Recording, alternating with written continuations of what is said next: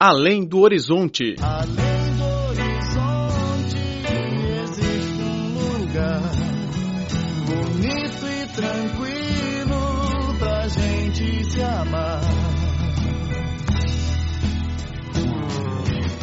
Olá, caro ouvinte, bem-vindo a mais uma edição do Além do Horizonte. Sou Laura Lee.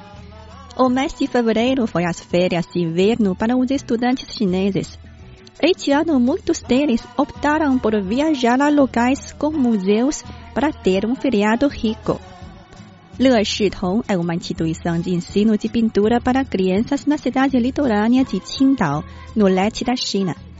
Ela organizou uma viagem de três dias pelos museus de Shanghai, incluindo a exposição de esculturas chinesas antigas, exibição da Galeria Russa Treyakov e a mostra dos fósseis de dinossauros. Wang Wenqian, a mãe de uma criança inscrita na atividade, ficou satisfeita com a visita.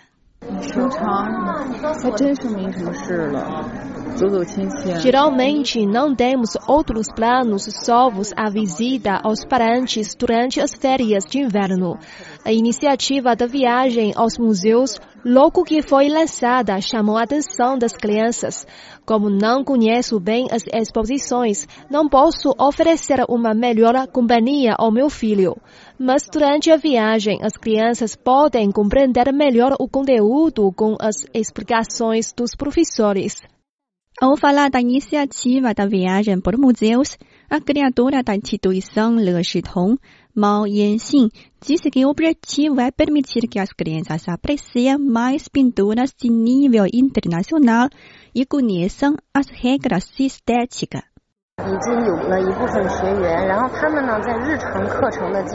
Os estudantes têm acumulado algumas experiências artísticas nas aulas de pintura e precisam ainda conhecer as regras e estética que só serão adquiridas nos museus e galerias. Além disso, a atividade oferece também uma oportunidade para que diferentes famílias viajem juntas e se conheçam.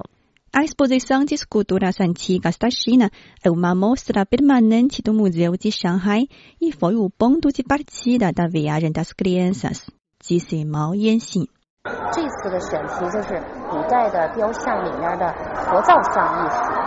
Desta vez definimos as esculturas budistas, que são uma parte importante da arte escultural. O budismo, como uma religião, se desenvolveu por longo tempo em nosso país e suas esculturas se integram à cultura e arte da nação. Pode-se ver muitas esculturas budistas nos templos chineses e se não temos um conhecimento básico, não conseguimos apreciá-las. Não creio que este tipo de arte só possa ser compreendida por adultos. Cada faixa etária tem sua compreensão, tem os pontos de conhecimento que podem observar. Como uma professora, o que devemos fazer é explorar esses pontos. Depois de visitar as esculturas, a professora Mao Yanxin pediu às crianças que desenhassem as peças para aprofundar o entendimento sobre a arte.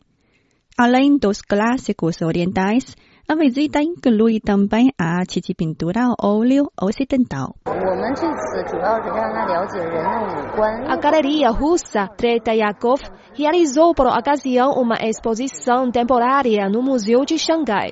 Escolhi algumas pinturas para as crianças e as orientei para sentir a força transmitida pelos personagens da pintura.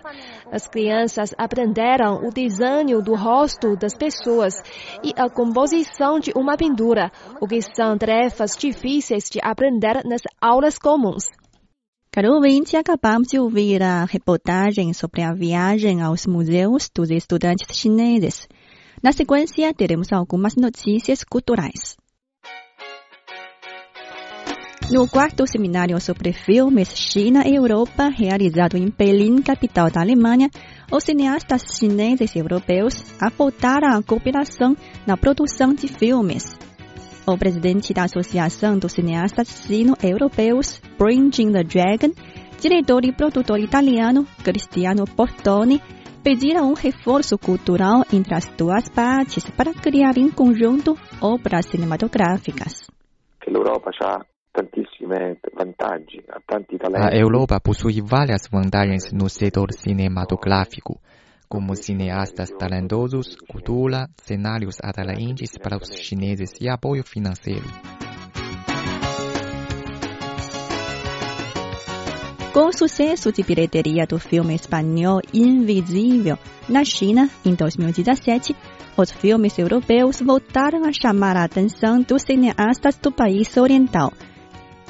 Para Cristiano Portoni, a dificuldade na coprodução é a integração da forma de filmagem entre as duas partes e o conteúdo deve também se desenvolver com o tempo e de acordo com a realidade da China e da Europa.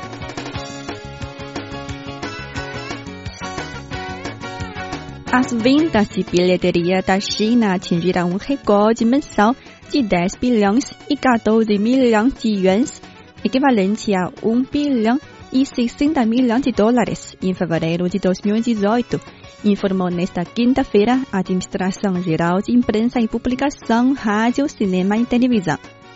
O valor, o primeiro acima de 10 bilhões de yuans, representa um salto anual de 64% e ultrapassou o recorde de 7 bilhões e 38 milhões de yuans obtido em agosto do ano passado. Até quarta-feira, o mercado de filmes da China faturou 15 bilhões e 9 milhões de yuans desde o início deste ano, um aumento anual de 36%. Os filmes nacionais responderam por 82% do valor. Isso se deve, em grande medida, ao feriado da tradicional Festa da Primavera, que neste ano aconteceu de 15 a 21 de fevereiro. Durante o período foram 5 bilhões e 72 milhões de yuans em ingressos, 1 bilhão e 27 milhões só no primeiro dia do Ano Novo Lunar Chinês, um recorde para apenas um dia no mercado chinês. Cinemania a paixão da China pela sétima arte.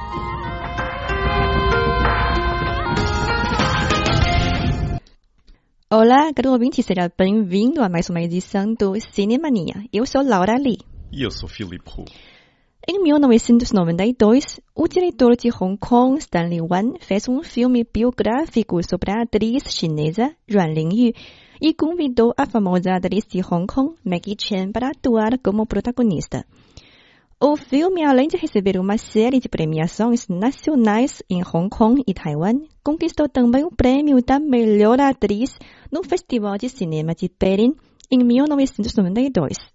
No programa de hoje, vamos conhecer a vida lendária e melancólica da estrela Yuan Lingyu.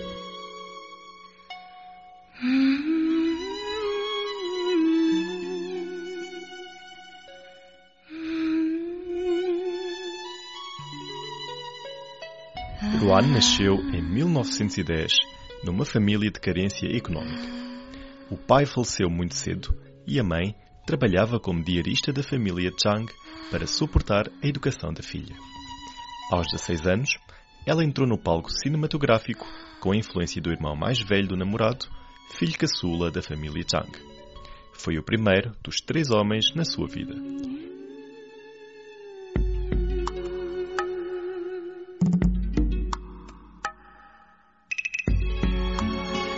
Yuan ascendeu rapidamente para se tornar uma das estrelas mais brilhantes da época.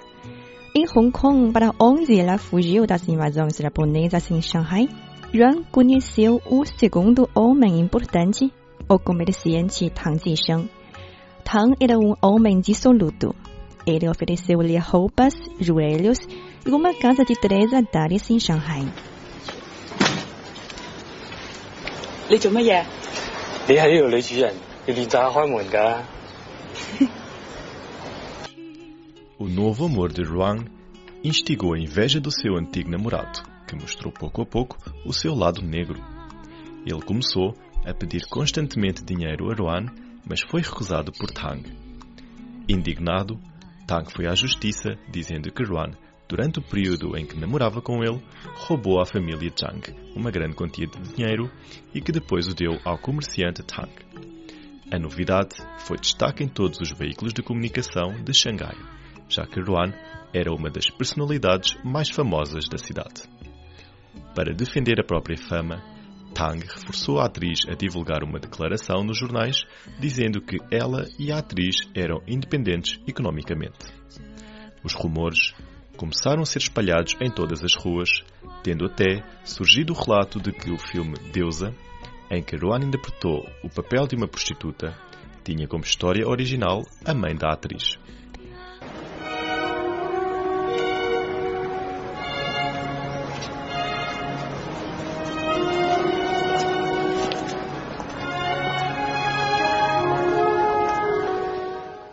Yuan sentiu uma grande pressão psicológica devido aos rumores e ficou decepcionada com a reação de Tang perante a crise. O aparecimento da nova namorada de Tang, uma amiga da atriz, levou à última esperança da atriz. Ela pensou na ideia de cometer suicídio até conhecer o terceiro homem da sua vida, Tsai Chusheng, o primeiro diretor chinês a receber uma premiação internacional. Na altura, Tsai convidou Yuan para fazer uma interpretação no filme Nova Mulher. O filme retrata a história de uma moça que tentou suicidar-se depois de ser abandonada. Quando ela tomou o tóxico, se arrependeu, gritando: Socorro, socorro, não quero morrer.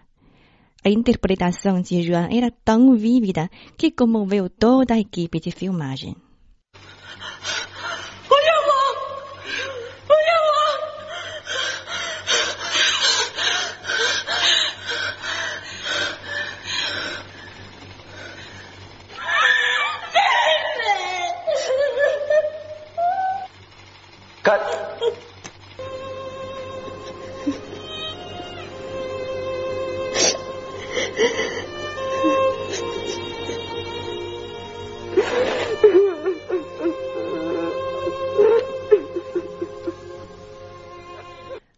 Sentimento amoroso surgiu entre Joan e o diretor.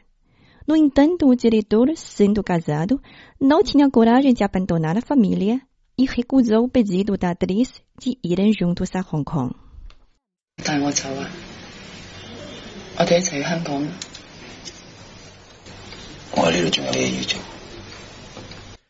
Ruan continuou morando com Tang, o homem que suportou a mãe e a filha adotada da atriz. Além de tolerar o namorado de Tang com a amiga, Ruan foi frequentemente uma vítima de violência doméstica. No dia 8 de março de 1935, Ruan suicidou-se com apenas 25 anos. A morte de Ruan abalou toda a cidade de Xangai, tendo até provocado o suicídio de cinco dos seus fãs.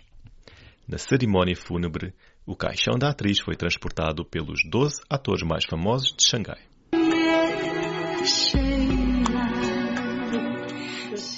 Dias após a morte da atriz, Tang divulgou uma nota de suicídio de Yuan, dizendo: Eu não te odeio. Vou-me embora e você pode fazer o que quiser. Rumores matam, rumores matam. No entanto, essa não foi a verdadeira nota que a atriz deixou. Muitos anos depois, a amiga de Yuan que namorou com Tang deu a conhecer uma outra versão em que a atriz criticou. 桂山我死咗之后，将来一定有人话你系玩弄女性嘅恶魔。Após a minha morte, todo mundo vai te repreender por seres um demônio que gosta de namoriscar com outras mulheres. E também me irá repreender por ser uma mulher sem alma. Acho que você já tem uma ideia sobre quem será a próxima Yuan Lingyu.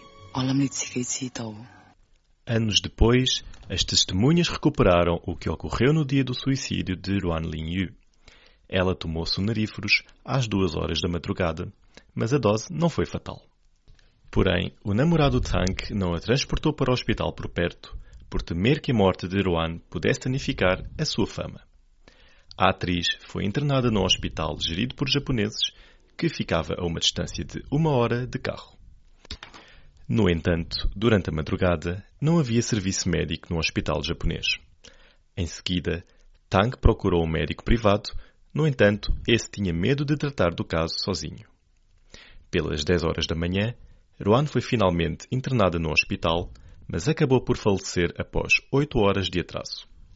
Por fim, vamos apreciar a trilha sonora do filme.